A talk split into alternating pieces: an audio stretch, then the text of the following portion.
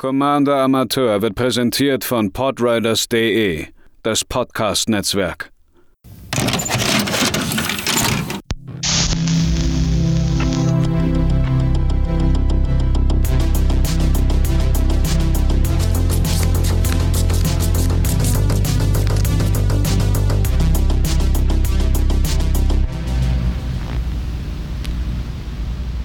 Einen wunderschönen guten Tag, liebe ZuhörerInnen, hier bei einer weiteren Ausgabe von Commander Amateur.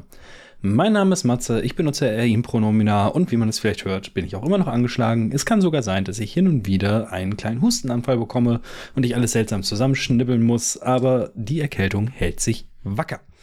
Außerdem, ich weiß gar nicht, ob ich das schon mal gemacht habe, aber ich habe ja seit einiger Zeit einen höhenverstellbaren Schreibtisch und ich glaube, es ist jetzt das erste Mal, dass ich eine Folge im Stehen aufnehme. Ähm, könnt ihr mal sagen, ob ihr da vielleicht irgendeinen Unterschied hört. Heute soll es um ein, ich würde sagen, delikates Thema gehen, wenn man in der gesamten Magic Bubble unterwegs ist.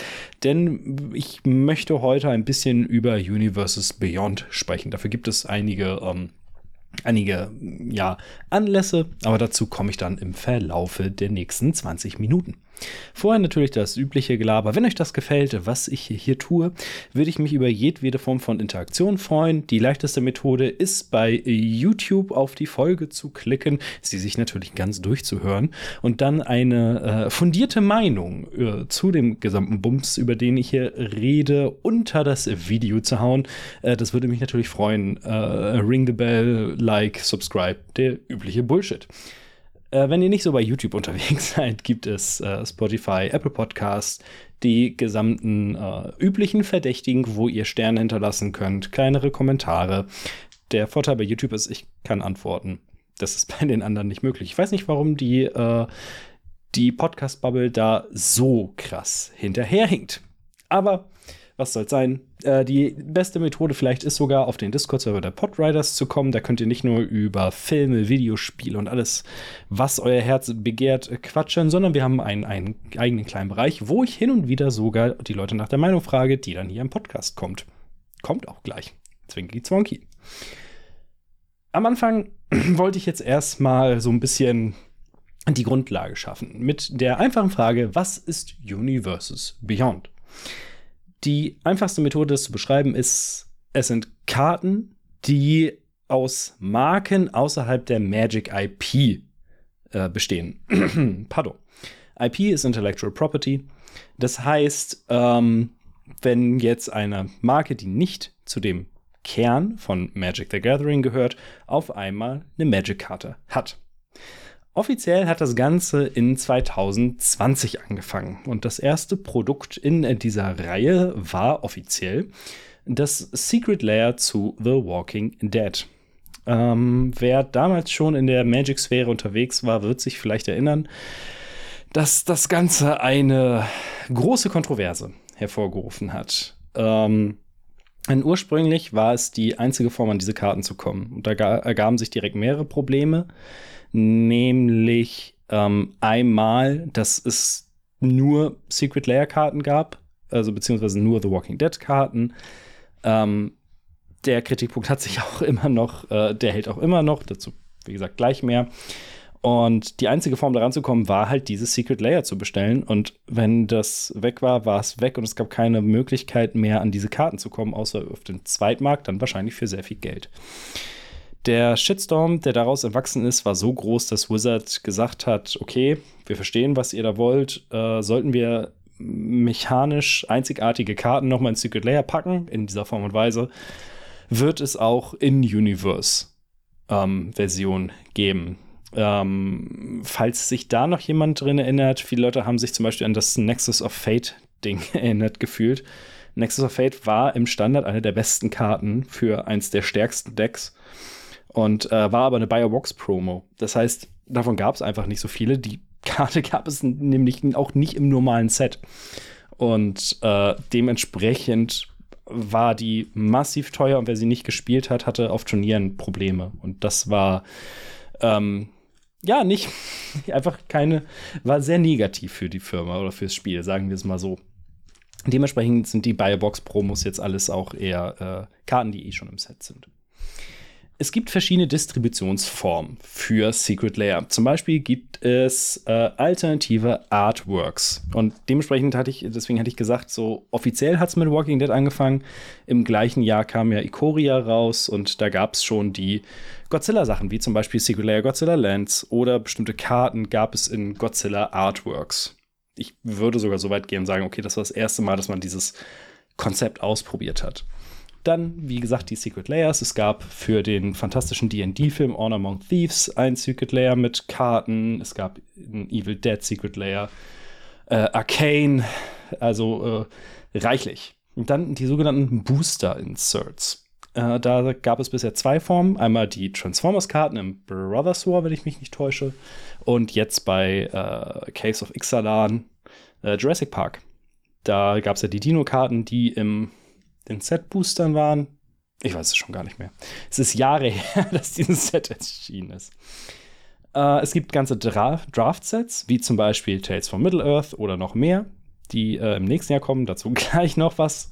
Äh, Commander-Sets, dass man vier sind es, glaube ich, immer jetzt bisher gewesen, vier gesamte Commander-Decks hat, die komplett im Universe, also im, mit einer Marke funktionieren. Äh, Warhammer 40k, Doctor Who oder jetzt halt äh, zum Zeitpunkt der Aufnahme befinden wir uns in der Spoiler-Season, wenn nicht sogar am Ende der Spoiler-Season von Fallout.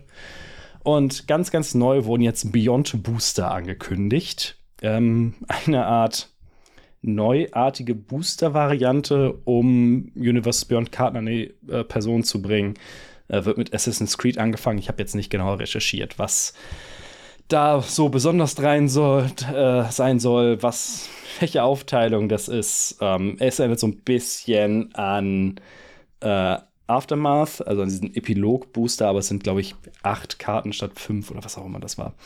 Ähm, alles ein bisschen wild. Äh, und da merkt man halt auch, obwohl es jetzt schon vier Jahre sind, dass Wizards da immer noch so ein bisschen an der an, der Stellen, an den Stellschrauben dreht und guckt, okay, wie können wir das Ganze vernünftig lösen. Ich habe auf dem Discord-Server mal kurz äh, rumgefragt, was denn die Meinung der äh, ZuhörerInnen zu Universes Beyond im Grunde genommen ist. Sie sollten das Ganze in einem Satz zusammenfassen. Vier Leute haben sich gemeldet. Äh, ich lese einfach mal von äh, oben nach unten durch. CX meinte, UB, also Universe Beyond, nimmt Überhand, beziehungsweise die Franchise, die genommen werden, entfernen sich immer mehr von dem, was die Welt von Magic ausmacht. In Klammern klar ist es zum Beispiel cool, seinen Lieblings-MCU-Charakter als Karte zu haben, aber so generell entfremdet sich das. Handy Danger meinte, ich war am Anfang sehr skeptisch, finde aber mittlerweile, dass die UB mit den interessanten Designs hervorbringt. Also die interessanten Designs hervorbringt. Um Lore geht es mir überhaupt nicht, eher um die Mechaniken und die Komplexität von Magic. Deshalb bin ich mittlerweile ein Fan von Universes Beyond. Noah hat geschrieben, ich habe es bisher weitestgehend ignoriert. Es sind tolle Produkte dabei, aber bei der Flut muss ich regelmäßig Sets auslassen und da fällt es mir leichter, nichts von Doctor Who oder ähnlich zu kaufen, als ein richtiges Magic-Set wegzulassen. Fände es als kleines Extra wie Secret Layer oder Commander Decks durchaus interessant, aber diese Set-Geschichten und zwei Slots im Jahr ist mir persönlich viel zu viel. Hier kann ich das ja anbringen. Ähm, vor kurzem hat Wizards öffentlich gemacht, dass sie nun pro Jahr zwei Universe Beyond Sets rausbringen. Also ganze Sets, wie es ähm, Lord of the Rings war. Das Ganze fängt im nächsten Jahr an mit Final Fantasy und dem und Marvel. Nicht dem MCU, glaube ich, sondern es soll sich mehr auf die Comics beziehen. Und äh, Banana Flu schreibt, finde es ziemlich cool, gibt halt welche, die mich mehr interessieren als andere. Und selbst wenn es mich nicht interessiert, freue ich mich für andere, die voll drin aufgehen und die neuen Leute, die es ins das tolle Magic reinholt. Das Interessante ist, obwohl es jetzt lediglich vier Meinungen waren, finden sich hier schon die größten Kritikpunkte. Oder beziehungsweise die ähm, größten Talking Points bei allem. Einmal, es verwässert den Kern der Marke, hat zu wenig mit klassischem Classic Magic the Gathering zu tun. Das ist der Punkt, den ich immer am wenigsten nachvollziehen kann. Denn wenn man sich die Historie von Magic und der Story vor allen Dingen anguckt und allem, was da drumherum ist, war Magic schon immer ein Amalgam aus ganz verschiedenen Fantasy- und Science-Fiction-Konzepten auch.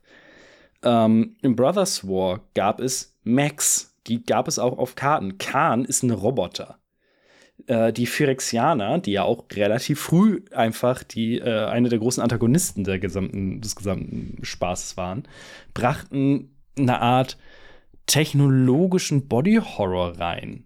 2004, ich habe mal nachgeguckt, gab es zwei ähm, Sets aus dem Mirrodin-Block, was ja auch eher, ähm, wie kann man es beschreiben? Äh, es hatte durchaus fantastische Aspekte, aber war sehr deutlich technologiefokussierter in sich, in der Welt. Und dann als nächstes kriegst du ein Kamigawa. Das das erste Kamigawa-Set, was ähm, mit Samurai und Ninjas herum herumschwirrt.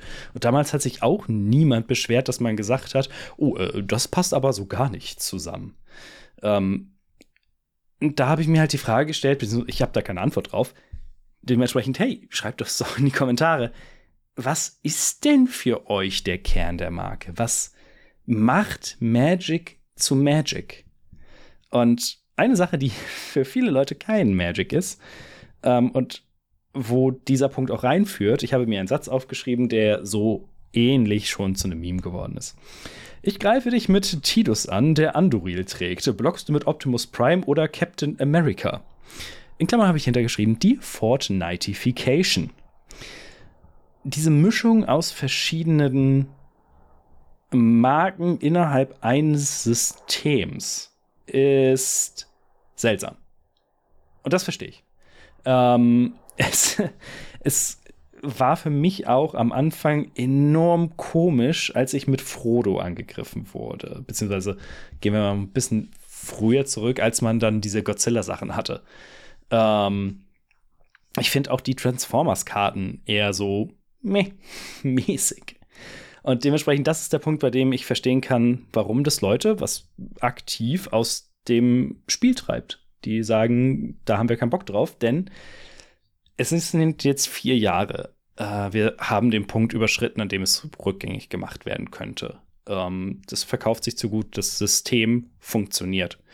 Dementsprechend werden wir uns damit einfach arrangieren müssen, wenn wir das Hobby einfach weiter verfolgen müssen, äh, wollen. Und äh, ich weiß gar nicht mehr, welcher Folge das war, aber Josh Lee Kwai von der Command Zone meinte mal, ich, ich, glaube, da, er hatte auch paraphrasiert, aber da habe ich es halt gehört. Magic hat sich von hat sich weiterentwickelt von dem Spiel, was du in die Konsole legst, zur Konsole an sich. Das bedeutet, Magic ist inzwischen eine Art Medium. Und je nachdem, was du in die Konsole schmeißt, sei es Godzilla, sei es Doctor Who, hast du halt ein anderes Feeling, ein anderes Spiel. Ah, zwölf Minuten, bis ich zum ersten Mal husten musste. Ist gut. ähm, das ist der Punkt, den ich nicht entkräftigen kann, weil das ist eine Sache, die für jede Person, ähm, die jede Person anders empfindet. Ich kann es verstehen, wenn man sagt, das ist einer, das ist jemand zu viel. Und gerade in Commander ist es ja nun mal so, dadurch, dass wir alles spielen dürfen, wird es auch häufig getan. Aber fairerweise ähm, muss man auch sagen, wenn ich jetzt gegen jem äh, jemanden spiele, die ich vielleicht ein, zwei Mal gesehen habe und die Decks nicht kenne und auf einmal ist dann äh, eine Warhammer-Karte drin, hat mich jetzt nicht rausgezogen, muss ich ehrlich gestehen. Ähm, dementsprechend, ich habe damit weniger ein Problem, kann es aber irgendwo nachvollziehen.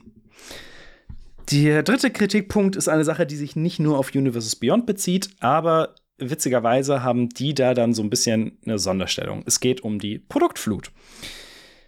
Wir werden wirklich mit sehr, sehr vielen Kram zugeballert. Ich nehme das Ganze hier auf, während äh, Magic Con Chicago ist, ähm, wo ein Preview-Panel war. Ich hatte witzigerweise genau am gleichen Tag in den Discord geschrieben, äh, in den Spoiler-Channel, wo äh, Spoilerkarten reingeworfen werden.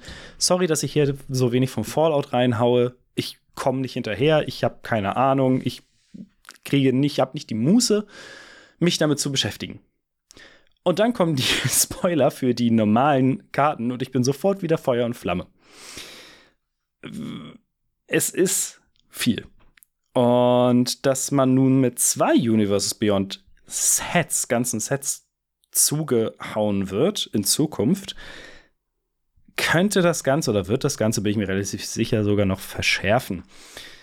Ähm, bei Lord of the Rings hat es alles gut funktioniert. Und wenn ich das richtig im Kopf habe, ich habe das jetzt nicht genauer nachgeguckt, soll das eine Universe Beyond Set ein den, den Platz eines normalen Sets einnehmen. Also kein Premium-Ding wie jetzt Modern Horizons 3, was jetzt auch noch kommt, ähm, sondern dann irgendwie statt Karl of Männer, wenn ich mich richtig entsinne. Das, ihr könnt mich gerne Lügen strafen. Und ich glaube, da wird die Verteilung besser sein. Das Problem an der gesamten Geschichte ist aber, wir werden ja trotzdem mit Secret Layern, mit Commander-Decks zugeballert und allem weiteren.